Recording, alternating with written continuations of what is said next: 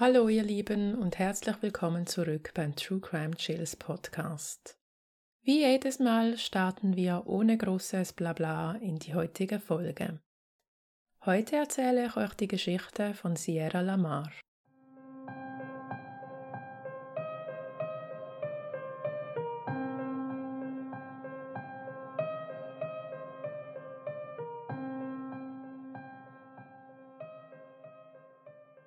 Sierra wurde am 19. Oktober 1996 in Kalifornien geboren.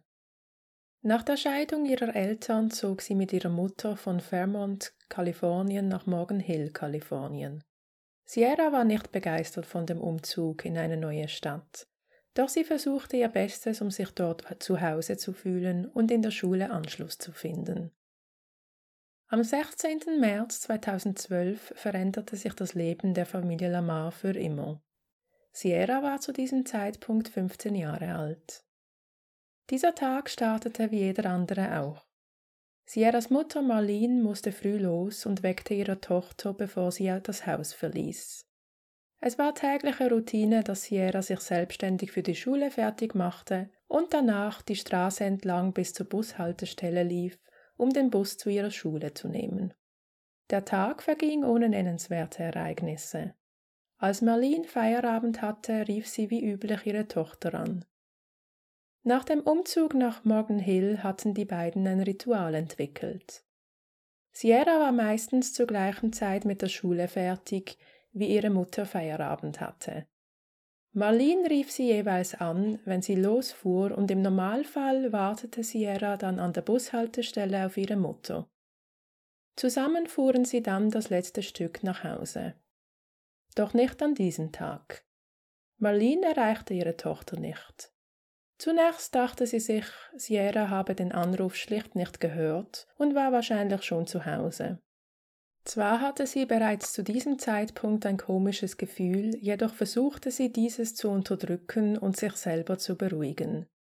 Sierra war sicherlich bereits zu Hause und würde ihr erklären können, wieso sie den Anruf nicht entgegennehmen konnte. Also fuhr Marlene nach Hause.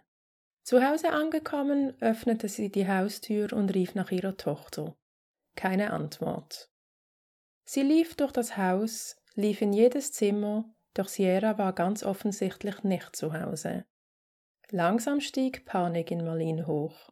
Es war überhaupt nicht Sierras Art, nach der Schule nicht nach Hause zu kommen oder zumindest ihre Mutter darüber zu informieren, dass sie den Bus verpasst hatte oder sich aus anderen Gründen verspäten würde.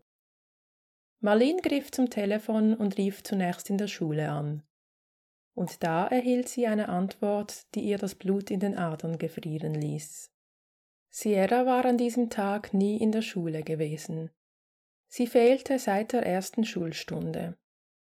Sofort rief Marlene ihren Ex-Mann Stephen Lamar an, doch auch dieser hatte nichts von Sierra gehört.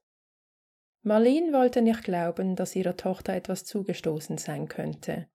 Sie wurde zunächst sogar etwas wütend. Sie dachte, dass ihre Tochter die Schule geschwänzt und mit Freundinnen unterwegs war. Deshalb rief sie als nächstes Sierras beste Freundin an. Doch auch diese hatte keine Ahnung, wo Sierra steckte. Und sie hatte selbst bereits mehrmals versucht, Sierra zu erreichen, aber auch ohne Erfolg. An diesem Punkt geriet Marlene in Panik. Sie rief die Polizei an, um ihre Tochter als vermisst zu melden. Wie in den meisten Fällen ging auch hier die Polizei zunächst davon aus, dass Sierra womöglich einfach von zu Hause weggerannt war. Es sprach auch einiges dafür, zumal Sierra ganz offensichtlich Probleme mit dem Umzug hatte. Freunde von Sierra bestätigten den Ermittlern gegenüber, dass Sierra mehrmals davon sprach, wegzurennen und wie unglücklich sie nach dem Umzug nach Morgan Hill war. Doch diese Vermutung änderte sich bald, als die Ermittler tiefer in die letzten Stunden von Sierras Verschwinden vordrangen. Wie viele Teenager war auch Sierra sehr aktiv in den Social Media. Es verging kein Tag, an dem sie mindestens zwei bis dreimal online aktiv war. Sie postete Videos, Witze, ihre Gedanken und alles, was Teenager halt so posten. Deshalb war es sehr auffällig, dass Sierras Social-Media-Profile ab dem 16. März komplett still wurden. Die Ermittler rekonstruierten den Morgen, an dem Sierra das letzte Mal gesehen wurde. Ihre Mutter Marlene sah sie um 6 Uhr morgens in ihrem Zimmer, bevor sie selbst zur Arbeit aufbrach. Danach postete Sierra online ein Bild von sich, auf dem sie so aussah, als hätte sie sich für die Schule fertig gemacht und als wäre sie im Begriff, das Haus zu verlassen. Das letzte Lebenszeichen von Sierra war eine SMS um 7.11 Uhr an eine Freundin. Mit dieser verabredete sie sich vor der Schule, um die Hausaufgaben abzugleichen. Danach wurde es still um Sierra. Die Straße, welche Sierra jeden Morgen entlang lief, um bis zur Bushaltestelle zu gelangen, war eine ländliche Straße. Das letzte Stück hatte weder Häuser noch Überwachungskameras, die den Ermittlern weiterhelfen konnten. Doch der Bus, den Sierra täglich zur Schule nahm, hatte eine Überwachungskamera. Die Aufnahmen jenes Morgens zeigten, dass Sierra den Bus nie betreten hat. Sie war auf keiner der Aufnahmen von jenem Morgen zu sehen. Für die Ermittler häuften sich die Zeichen, dass Sierra nicht einfach eine Ausreißerin war. Ein 15-jähriges Mädchen, welches tagtäglich online aktiv war und sich via SMS mit ihren Freundinnen austauschte, würde nicht einfach komplett still bleiben, selbst wenn sie weggerannt war. Einen Tag nach Sierras Verschwinden begannen die Ermittlungen in Richtung eines möglichen Verbrechens. Mittlerweile war auch Sierras Vater Steven angereist und versuchte seiner Ex-Frau und der Polizei so gut es ging in der Suche nach seiner Tochter zu helfen. Die Medien wurden eingeschaltet, eine großflächige Suchaktion gestartet, und es verging kein Tag, an dem man Sierras Foto nicht in den Nachrichten sah. Sierras Eltern hatten große Angst um ihre Tochter. Trotz ihrer Probleme mit dem Umzug wäre es einfach nicht Sierras Art, sich nicht zumindest bei ihren Freundinnen zu melden. Die Ermittler wussten, dass jede verstrichene Stunde die Chancen reduzierten, Sierra lebend zu finden. Die Suchaktionen wurden ausgeweitet und die Polizei wie auch freiwillige Helfer durchforsteten Morgan Hill und die umliegenden Felder. Mit Erfolg. Sierras Handy wurde unweit der Bushaltestelle gefunden. Nun war klar, dass hier irgendetwas sehr Schlimmes geschehen sein musste. Zwei Tage nach Sierras Verschwinden fanden die Suchgruppen dann auch Sierras Schultasche. In der Tasche befanden sich alle Kleidung, die Sierra wohl an jenem Tag getragen hatte. Der Pullover vom letzten Foto, eine Jeans, Unterwäsche, Schuhe und Sierras Schulbücher. Nun war der letzte Hoffnungsfunke verflogen, dass Sierra einfach weggerannt sein könnte. Während der Ermittlungen gingen die Ermittler alle registrierten Sexualstraftäter in der Umgebung durch, und das waren einige. 215 Straftäter in einem 8 Kilometer Radius rund um den Ort, an dem Sierra verschwunden war. Wobei ich hier anmerken muss, dass in den USA nicht jeder, der unter S-Straftäter gelistet ist, auch wirklich intime Straftaten begangen hat. Bitte entschuldigt, ich verwende extra S-Straftäter, weil ich das Video danach auf YouTube hochladen möchte und wie wir alle wissen, hat YouTube ein großes Problem mit gewissen Wörtern. Jedenfalls, man kann auch als S-Straftäter gelistet werden, wenn man beim öffentlichen Urinieren oder beim Sex in der Öffentlichkeit erwischt und angeklagt wird. Das variiert von Bundesstaat zu Bundesstaat und es kommt auch sehr auf die individuellen Umstände an. Ich möchte euch damit aber nur verdeutlichen, dass in den USA ein S-Straftäter nicht immer gleichbedeutend mit unserem Verständnis von S-Straftätern sein muss. Aber nun zurück zum Fall. Die Ermittler gingen die gelisteten Straftäter durch und konnten alle als Verdächtige ausschließen. Und hier veröffentlichte die Familie Lamar plötzlich ein überraschendes Statement. Sierra Lamars Vater war ebenfalls ein registrierter S-Straftäter. Er wurde im Jahr 2009 verurteilt, weil er einer Freundin seiner Tochter zu nahe gekommen sein soll. Viel mehr habe ich dazu nicht gefunden und es ist auch kein relevanter Aspekt in diesem Fall. Deshalb gehe ich hier nicht näher darauf ein. Stephen Lamar ging mit dieser Information offen auf die Polizei zu und machte seine Verurteilung öffentlich. Erstens, um zu zeigen, dass er nichts zu verheimlichen hatte und zweitens einer möglichen Gerüchteküche zuvorzukommen. Die Ermittler konnten ihn entsprechend auch sehr schnell als Verdächtigen ausschließen. Seine frühere Tat war sicherlich alles andere als in Ordnung, aber darum geht es hier nicht, und man sieht anhand der Interviews, dass er seine Tochter wirklich geliebt und sich ehrlich Sorgen um sie gemacht hat. Es gibt auch keinerlei Hinweise darauf, dass er seiner eigenen Tochter jemals zu nahe gekommen war. Die gefundenen Kleider von Sierra wurden zur Untersuchung ins Labor gesendet. An den Kleidern fanden sich Spuren, die darauf hinwiesen, dass die Kleidung durch das Feld geschleift worden war. Die Ermittler gingen davon aus, dass irgendjemand Sierra in ihrer Kleidung durchs Feld geschleift und danach die Kleidung samt Tasche entsorgt hatte. Trotzdem hoffte man, dass man Sierra noch lebend irgendwo finden würde, auch wenn die Chancen relativ gering waren. Und dann gelang den Ermittlern ein erster Durchbruch. Eine DNA-Spur, welche auf Sierras Jeans gefunden wurde, wurde in die Datenbank eingegeben und die Ermittler erhielten tatsächlich eine positive Rückmeldung. Die DNA-Spuren stimmten mit einer registrierten DNA überein. Diese gehörte einem Mann namens Antolin Garcia Torres. Schnell war den Ermittlern klar, dass Torres keinerlei Verbindung zu Sierra gehabt hatte. Er kannte weder die Familie noch hatte er eine Verbindung zu Sierras Schule oder ähnliches. Es gab also keinen Grund, wieso seine DNA auf Sierras Jeans gefunden wurde. Außerdem waren es nicht einfach irgendwelche DNA-Spuren, sondern Körperflüssigkeiten, bei denen kein Zweifel bestand, dass Torres in irgendeiner Weise intimen Kontakt mit der Kleidung respektive mit Sierra gehabt haben musste und somit rückte Torres als Hauptverdächtiger ins Visier der Ermittler. Doch auch wenn alles darauf hinwies, dass Torres keinerlei Verbindung zu Sierra hatte, reichten die derzeitigen Beweise noch nicht aus, um Torres wegen Mordes oder Entführung festzunehmen. In der Hoffnung, Torres könnte Sierra noch irgendwo gefangen halten, begann die Polizei damit, ihn zu überwachen. Torres lebte mit seiner Freundin und der gemeinsamen Tochter circa elf Kilometer von Sierras Elternhaus entfernt. Zwei verdeckte Ermittler gaben sich als Paar aus und bezogen eine Wohnung im Trailerpark, in dem Torres wohnte. Sie verbrachten Stunden und Tage damit, Torres zu überwachen.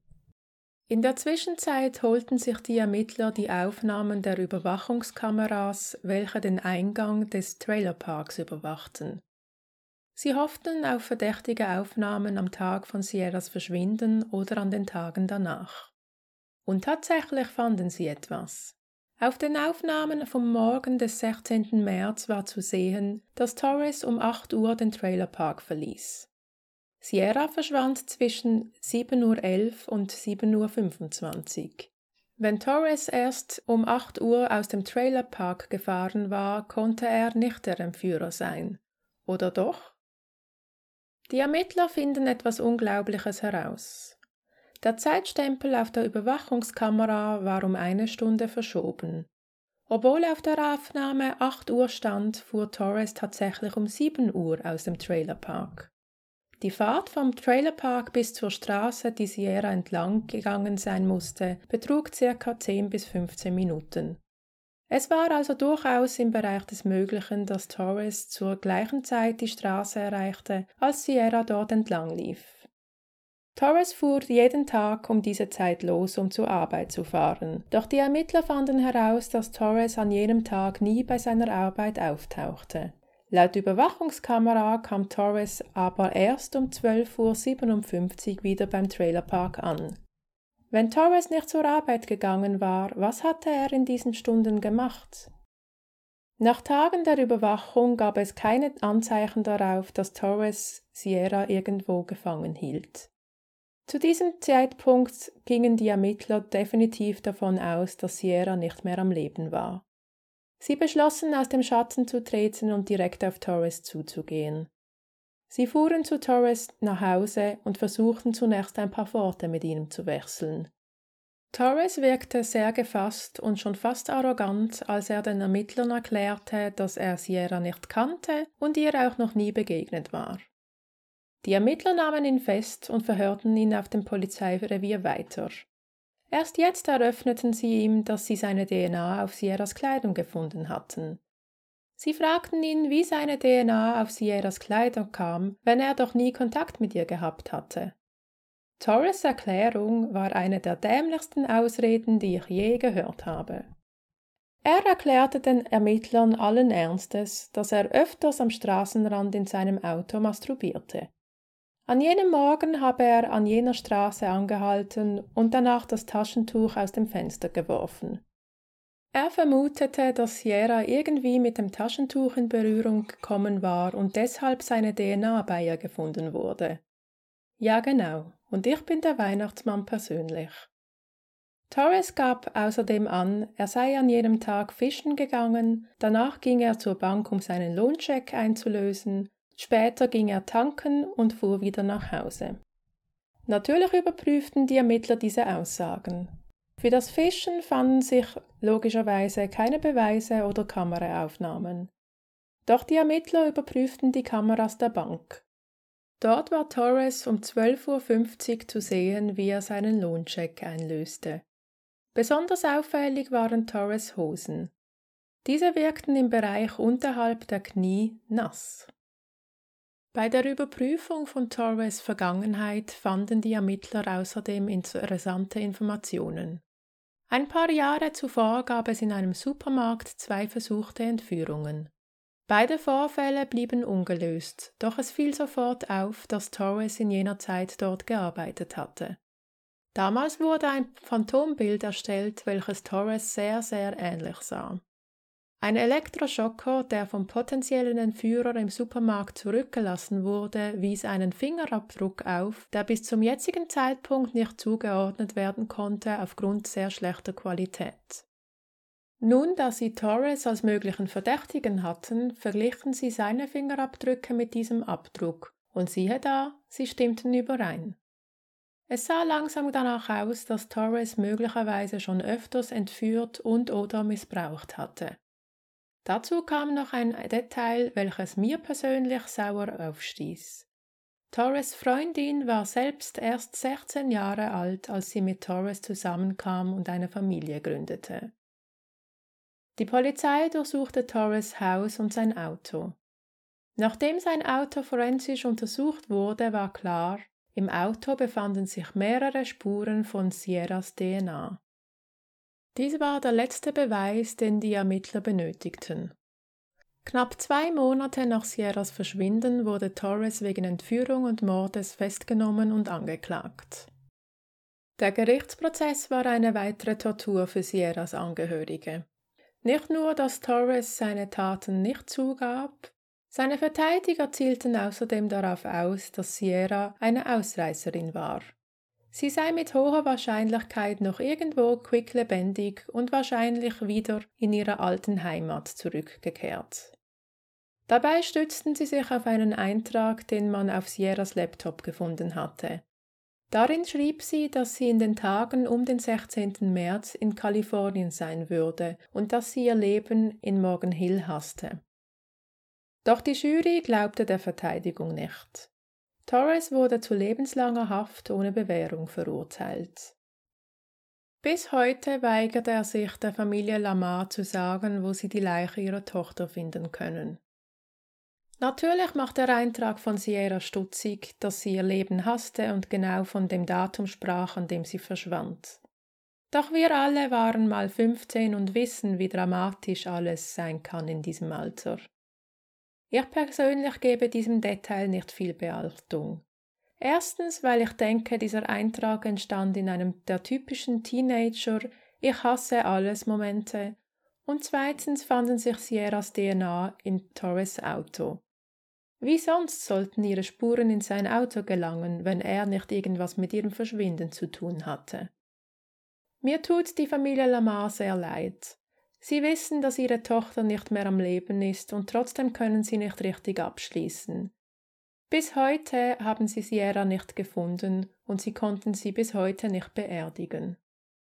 Ich hoffe, dass Sierra irgendwann noch gefunden wird, jedoch zweifle ich persönlich daran. Ich vermute, dass Torres sie im Fluss oder in einem anderen Gewässer hat verschwinden lassen. Darauf deutet seine Lüge über das Fischen gehen hin und dass seine Hosen an jenem Tag nass waren. Das war die Geschichte von Sierra Lamar. Kanntet ihr den Fall schon und was sind eure Gedanken dazu? Schreibt mir eure Gedanken doch bitte in die Kommentare auf Facebook, Instagram oder YouTube. Und falls ihr meinen Kanal noch nicht abonniert habt, ihr findet mich auf YouTube und überall, wo es Podcast gibt. Auch heute war die Folge wieder sehr, sehr kurz, aber ich dachte mir, besser eine kurze Folge als gar keine und bitte euch, dies zu entschuldigen. Wie gesagt, das neue Jahr wird ganz anders werden. Ich habe einiges vor mit euch und ich hoffe, dass ihr mir treu bleibt bis dann. Ich wünsche euch ein wunderschönes Wochenende. Wir hören uns am Sonntag auf YouTube oder spätestens nächste Woche wieder am Donnerstag wie gewohnt für die nächste Podcast-Folge. In diesem Sinne, bleib sicher, bleib achtsam und schau nicht weg.